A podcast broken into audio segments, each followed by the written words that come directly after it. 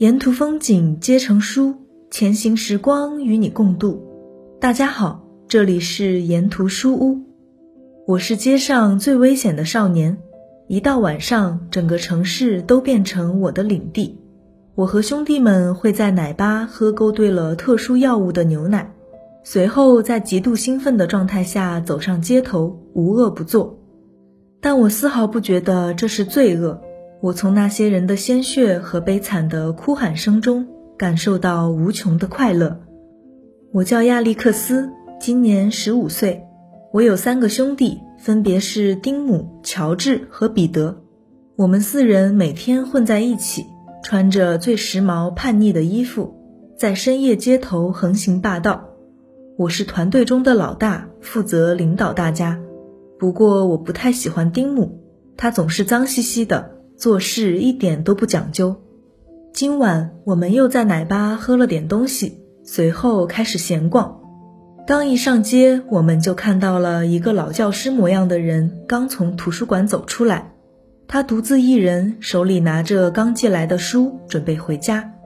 我们围上去，不由分说抢过他的书，撕了个粉碎。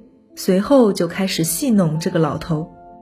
彼得抓住他的双手。丁母拔出他的假牙，随后又脱了他的衣服。老头试图反抗，我们紧接着一顿拳打脚踢。他一边大喊说我们破坏的书是公共财产，一边口吐鲜血。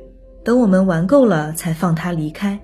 随后，我们决定去做点善事，就找了家店，掏出口袋里抢来的所有钱，请一些穷苦的老太太喝酒吃饭。而这只是在为我们之后的行动做准备。我们戴上面具，打劫了一家商店，随后快速回到餐厅。等警察到这里调查今晚的抢劫事件时，老太太们心领神会地为我们打掩护，说我们整晚从未离开过。警察走后，我们又走上街头，先是揍了个醉鬼，又遇到了同样在街头作恶的另一伙人。他们正准备殴打一个不到十岁的小姑娘，看我们走近，他们放过了小女孩，转头和我们火拼。我们四个，对方六个。好在丁母虽然人很笨，但打起架来战力十足。他腰间藏着一条长链，舞动起来煞是好看。我们其他三个人都用刀，舞动时在夜里闪闪发亮。我们非常轻松地取得胜利。就在这时，警察赶到，一定是那个小姑娘报的警。我们连忙四散逃跑，在城里玩够了，我们随手撬开一台车，一路呼啸到附近乡下，决定充当不速之客，到别人家找点乐子。一个村子外面有间独门独户的小屋，门上挂了一块写着“家”的木板，看起来傻乎乎的。房间窗户透出温馨的光，我们决定就到这家。我装作文质彬彬的样子去敲门，谎称一个朋友突然发病，请求借个电话叫救护车。一个年轻姑娘来开门，她说家里没装电话。这时屋内传来打字机和男人的声音，姑娘就进屋征求男人的意见，而我们则戴上面具，大摇大摆地闯了进去。房间装饰得优雅温馨，那个姑娘也年轻漂亮。屋里的男人看见我们，强装镇定地下逐客令。乔治和彼得去找厨房，丁姆站在我身旁，随时待命。我拿起桌上的纸，那是男人正在写的一本书，叫《发条城》。我觉得这名字很傻，怎么会有上了发条的甜橙呢？于是用牧师布道士高亢的嗓音朗读了其中的片段。硬是强迫生机勃勃、善于分泌甜味的人类挤出最后一轮橙汁，供给留着胡子的上帝的嘴唇。这种做法只适用于机械装置的定律和条件。对此，我要口诛笔伐。丁姆听完哈哈大笑，我也笑着把纸撕成了碎片。男人愤怒地紧咬牙关，向我冲过来。丁姆朝他扑过去。三两下就把男人揍得毫无还手之力，鲜血染红了干净的地毯。那个年轻姑娘呆呆地站在壁炉边，发出一丝丝尖叫。这时，彼得和乔治从厨房出来，虽然戴着面具，但并不影响他们大快朵颐。我吩咐他们按住作家，随后叫了声丁母的名字，让他按住年轻姑娘。我第一个，之后三个兄弟依次进行。作家满嘴鲜血的咆哮怒骂，但却动弹不得，咆哮声也逐渐停止。等我们玩够了，又疯狂地砸碎家里的所有东西，留下昏迷的两人，开车扬长而去。我们把车推进河里，乘火车回城。大家都疲惫不堪，只有丁母还像个小丑一样乐此不疲。他全身肮脏，汗臭逼人，这让我很烦躁。我们再次回到奶吧，此时店里坐满了人，到处充斥着人声和音乐声。就在换歌的短暂间隙，一个年近四十的姑娘站起来，放声高歌某歌剧中的片段。我全身汗毛瞬间立了起来，猛地打了个冷战。就在这时，丁母却突然跳起来，连续做出一系列下流的动作，随后发出小丑般的狂笑，打断了姑娘的歌声。我看着丁母的丑恶嘴脸，感到热血沸腾，大喊一声“狗杂种”，一拳打在丁母脸上。这一拳打出了问题。我本意是想教丁母规矩，让她在公共场合注意自己的言行，但其他三个人似乎并不完全服从我的安排，特别是丁母，他质问我凭什么指挥他做事。我一直是团队里牵头的人，自认为可以领导大家。但现在看来，他们并没有认我当老大，而且我突然发现，他们心里都很有主意。那个总是脏兮兮的笨蛋丁母，冷静下来后，擦掉脸上的血，没有再追究挨打的事，反而主动提议说：“大家先各回各家，等晚上再重聚。”我们就在这样微妙的气氛中分别。我和爸妈住在市政公寓，走廊墙上贴着高尚的工艺画作。却被人恶意涂上了很多下流的东西。电梯在昨晚被人踹坏了，我只能徒步爬上十楼。家里一片寂静，爸妈都已经进入梦乡。妈妈给我留了晚饭，我吃完洗漱完毕，回到我的小房间。整个房间被我改造成一个沉浸式音乐厅，到处都是小音响。我躺在床上开始听音乐。先是小提琴协奏曲，再是莫扎特和巴赫。我一边听，脑海中一边幻想着那些血腥可爱的场面：男女老少躺在地上，尖叫着祈求我放过他们，而我开怀大笑，用鞋子踩踏他们的面孔。就在音乐的高潮声中，我又回想起城外那对作家夫妇，在巴赫的作用下，我愿意更狠毒地殴打他们夫妻俩。把它们撕成碎片。爸妈都已经习惯了我深夜放音乐，他们或许已经吃过安眠药了，而我也逐渐进入梦乡。第二天早上八点，爸妈准备出门上班。爸爸在印刷厂工作，妈妈在商场整理货架，而我全身疲惫不堪，决定先美美的睡一觉，然后再考虑要不要去学校。妈妈管不了我。只能为我热好早饭，无奈的嘱咐一定要去上学。随后叹了口气，离开了家。他们走后，我再次进入梦乡，却被一阵门铃声吵醒。那是我在学校的教养跟踪顾问，他遇到我母亲，听说我头痛不去上学，就来家里看我，并且他已经听说了昨晚我的辉煌事迹，特意来提醒我一定不要自毁前途。他认为我就快被捕了，我内心对此不屑一顾。大家不去追究善良从何而来，反而一直思考为何一个人会变得作恶多端干嘛？我做那些纯粹是因为喜欢，只要不被警察抓走就行了。但表面上我还是假惺惺的附和他的话。他走后，我吃了早饭，穿戴整齐，打算去唱片店花掉昨晚抢来的钱。唱片店名叫旋律，我是这里的常客。之前预定的贝多芬第九交响曲已经到了，老板一看见我就去拿了出来。音响店此刻没什么人，只有两个十岁左右的姑娘，能看出来她们已经把自己当成大姑娘了，正在隆冬季节吃着棒冰听流行音乐。我正打算带着唱片回家好好享受时，两个小妞主动朝我搭话。一瞬间，我有了计策，内心骤然闪过一阵痛苦和狂喜，差点透不过气。我几乎没费什么力气就把两人骗回了家，再把他们灌醉，注射一点东西。随后，我拿出心爱的贝多芬第九交响曲，在音乐声中放纵地玩了一场。等他们醒来后，我毫不留情地把两人赶了出去。再次醒来，已经是晚上了。爸妈都下班回来，坐在客厅。我洗漱干净，坐下吃饭，准备等会儿出门。我一直告诉他们晚上要出去上夜班。每当父母对我的行踪提出质疑，我就拿出抢来的钱扔给他们。我现在已经长大，也不找家里要生活费，他们并不敢过多干涉我的生活。吃完饭，我收拾好出门去和兄弟们碰面，谁知他们就在我家楼下。看到他们的一瞬间，我有一种很不好的预感，他们应该背着我密谋了什么事。一个个都不怀好意。乔治提议说：“今晚不玩幼稚的把戏，而是去抢劫珠宝，再找人倒卖。”我小心应付着他们，一起朝奶吧走去。我总觉得这样下去要出事。正巧一辆车开过，车里放着贝多芬，我立刻领悟到其中含义，随即抽出刀向兄弟们发出挑战。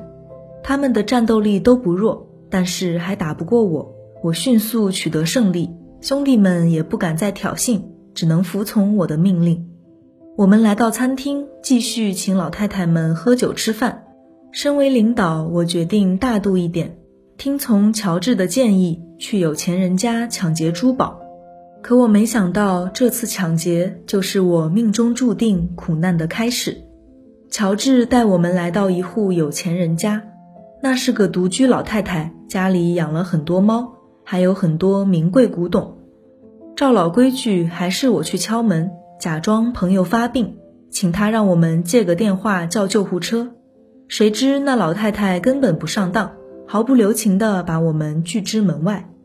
正面进不去，只好强攻。我让兄弟们在门口等着，自己一马当先，从窗户翻了进去，打算先制服老太婆，再给兄弟们开门。老太太正在给猫咪喂饭。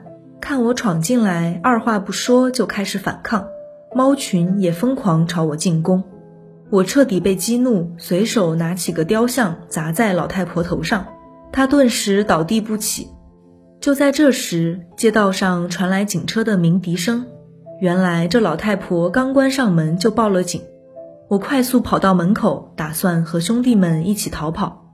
可就在我打开门想要逃跑时，却看见兄弟们脸上古怪的笑容，丁姆猛地抽出铁链，一边抽到我眼睛上，把我独自留在犯罪现场，被警察抓了个正着。而他们三个故技重施，回到餐厅，让那些吃人嘴软的老太婆证明他们三个的清白。警察早就知道我们一伙人作恶多端，但一直没能抓住证据。现在我终于落在他们手里。他们也根本不吝啬对我的厌恶，轮番把我暴揍一顿，一直打到我头破血流。很快，我在学校的教养顾问就来了，他看着我一脸早知如此的表情。我本以为他会替我开脱，可没想到他缓缓靠近我，狠狠地朝我脸上吐了一口。我看着他，对他说：“谢谢你，先生，非常感谢。”随后就是审问环节。我痛恨他们正义执法的虚伪面孔，决定充当恶人，把过往所有犯罪事件通通交代出来，还确保我的其他三个兄弟一定脱不了干系。一开始我以为很快就会没事，但噩耗传来，那个老太婆居然抢救无效去世了。在爸妈的哀嚎声中，我被判处十四年有期徒刑，关进监狱。一转眼，我在监狱里关了两年，每天不仅要忍受凶残成性的看守对我的殴打侮辱，还要时刻提防着某些变态罪犯的侵犯。而我以前那些兄弟，听说又一起去入室抢劫，乔治被主人家打死，另外两个不知去向。我每天住在肮脏混乱的牢房，装作乖巧的样子，只想尽快逃离这人间炼狱。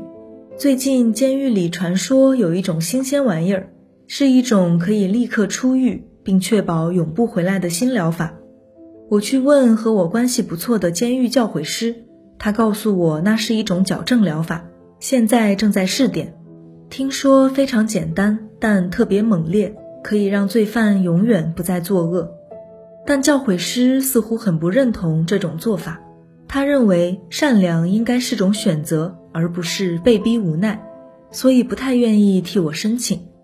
但不久后，我在监狱意外打死一名囚犯，在新任内政部长的安排下，我成为本监狱第一个参加矫正治疗的犯人。等我的暴力品行被彻底消除，就可以重获自由，并且永远不再返回监狱。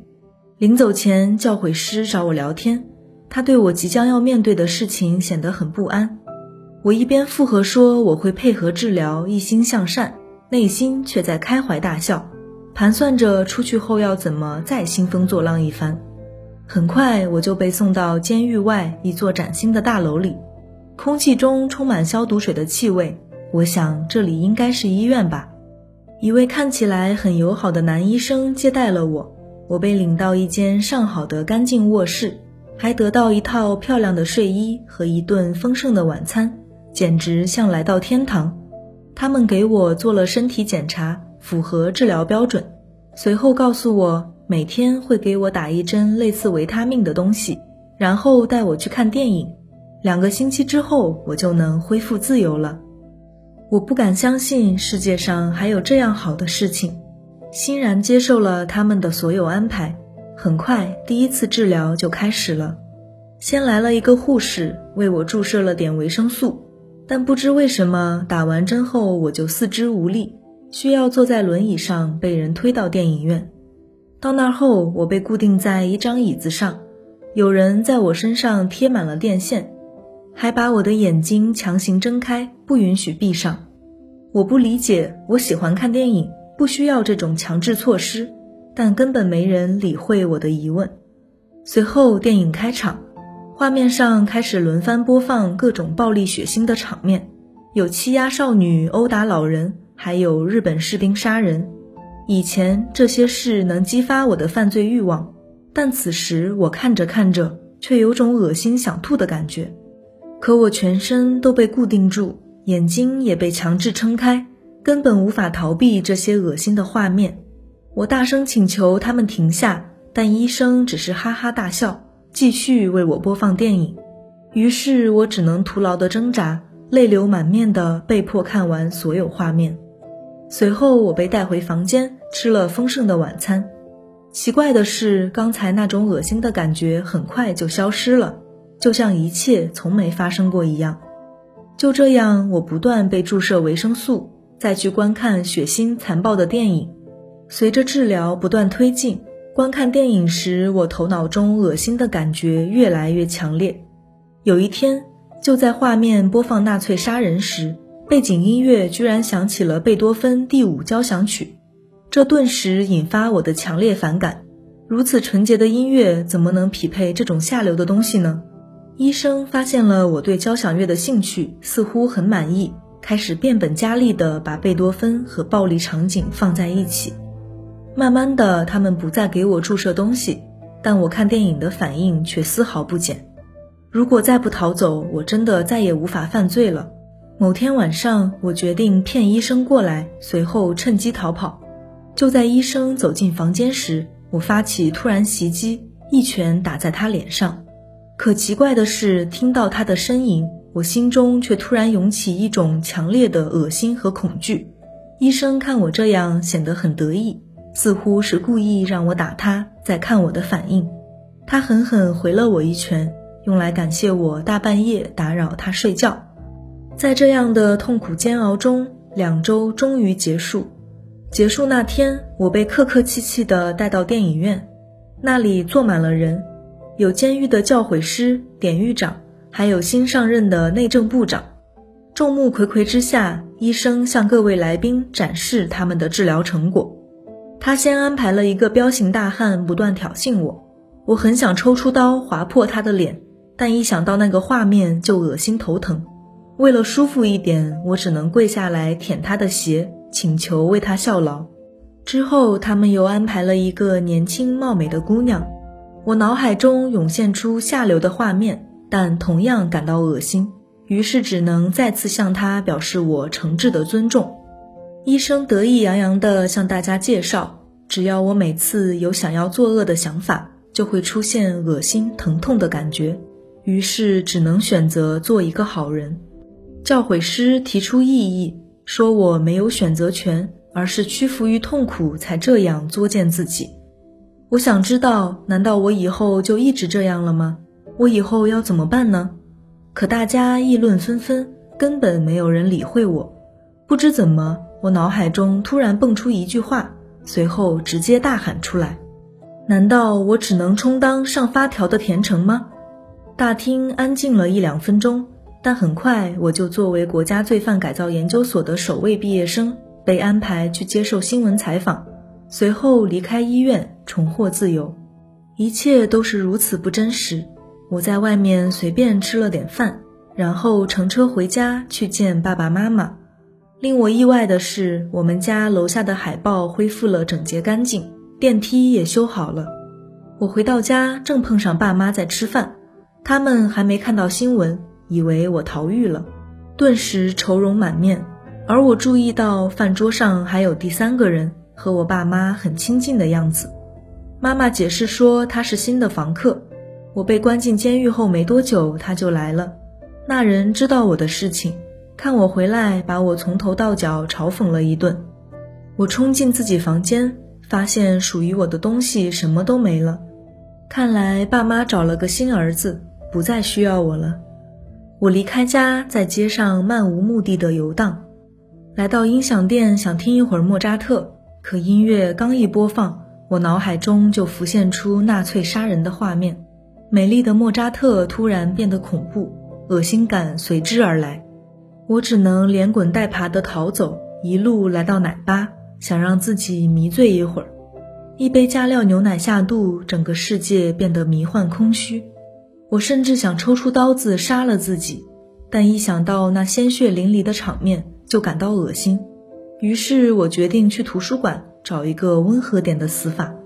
刚到图书馆，我就遇到了曾经在深夜殴打过的那个老教师模样的人。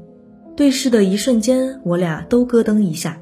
他迅速呼叫四面八方的老人，把我团团围住，一边咒骂我毁坏了最后一本珍藏书籍。一边大声宣告我曾经对他做的恶事，老人们开始打我，我不敢反抗，也无法逃脱，只好请管理员报警。很快，警察赶到，居然是丁母和其他几个以前都是小混混的人。我坐牢这两年，他们居然摇身一变成了警察。我挖苦了他们几句，就直接被扭送上车，一路飞奔到乡下。他们找了个空旷的地方，新仇旧账一起算。把我狠狠揍了一顿，扬长而去。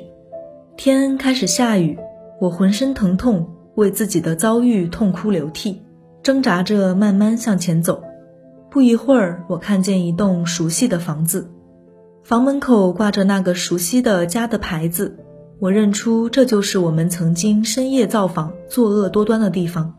我试探着敲门，那个男作家还在，看到我遍体鳞伤，他热情地招待了我。为我做饭、处理伤口。当初我们几兄弟都戴着面具，所以他没见过我的脸。而他那年轻貌美的妻子，在经历那晚的事情后已经自杀了。我现在需要他的帮助，所以小心谨慎，不敢说错一句话，以免他发现我的身份。他认出我是新闻上说的被改造的罪犯，还说很同情我的遭遇，让我把改造经过详细说一遍。他正在写一篇文章，打算把现在的政府拉下台。有了我这个人证，一切就好办了。我在他家美美的睡了一觉，第二天精神恢复了不少。我看见当初那本发条城已经写好了。我的精神放松，稍不留神就说错了几句话，而且我的习惯用语中有很多字眼他也很熟悉。他似乎发觉我们以前接触过。看我的眼神也越来越危险。就在这时，他的两个朋友来到家里，想要带我离开。他们决定利用我的身份干扰下届大选。我想知道到那时我能不能恢复正常，但他们说总要有人牺牲。我感到他们把我当白痴耍，愤怒中说了几句粗话，这勾起了作家更多怀疑。我不敢久留，只好跟着他两个朋友迅速离开。他们带我来到一间房子，随后就出门办事。我睡了一觉，醒来时隔壁却传来交响乐的声音。我快乐地听了两秒，恶心的感觉随之而来。我拼命捶打着墙，祈求他们停下，但不仅没得到回应，音乐声似乎更大了。我无处可逃，完全暴露在音乐声中，心里剧烈翻滚着恶心的感觉。我忍无可忍地爬上窗户，在极端痛苦中闭上眼睛，跳了下去。不知过了多久，我在医院醒来。在我昏迷期间，发生了很多事。政客们利用我跳楼的事情大肆炒作。我并不关心他们最终获得了怎样的胜利，只知道我现在是全民关注的可怜被害者。我摔成脑震荡，医生为我进行了一系列康复治疗，并且帮我把头脑中的发条彻底消除了。我又恢复了正常。现在我可以肆意想象所有血腥暴力的场景，品味美好的交响乐章。而那个男作家据说是怀疑我曾经害死了他妻子，叫嚣着要杀了我，于是被送到了很远的地方，保证不会对我造成威胁。为了表示关怀，政府为我安排去国家唱片档案馆音乐部工作。而我虽然已经恢复正常。但也逐渐厌倦了每晚喝完加料牛奶后上街兴风作浪的生活。我已经长大了，尽管我才十八岁。这天，我在咖啡厅喝奶茶，遇见了彼得和他妻子。他老了很多，留着小胡子，一身普通打扮。几年不见，物是人非。他们看起来幸福甜蜜，生活美满。稍后还要去朋友家聚会。我从咖啡店出来。在阴暗寒冷的街道上行走，彼得一家和周围的景色纠缠在一起。我突然开始幻想自己下班回到温暖的家，妻子亲热地迎上来嘘寒问暖。我知道青春已经逝去，是时候为自己寻找归宿。等我有了儿子，就把自己年少的荒唐事都讲给他听。但我也知道他不会懂事的，还是会重蹈我的覆辙。去做一切下流卑鄙的事情，随后再慢慢成熟，趋于稳定，一切周而复始，直到世界末日，就像上帝本人用巨大的手掌转动着一只又脏又臭的甜橙。当务之急是寻找某位姑娘来做这儿子的母亲。我决定明天就踏上寻找她的旅程。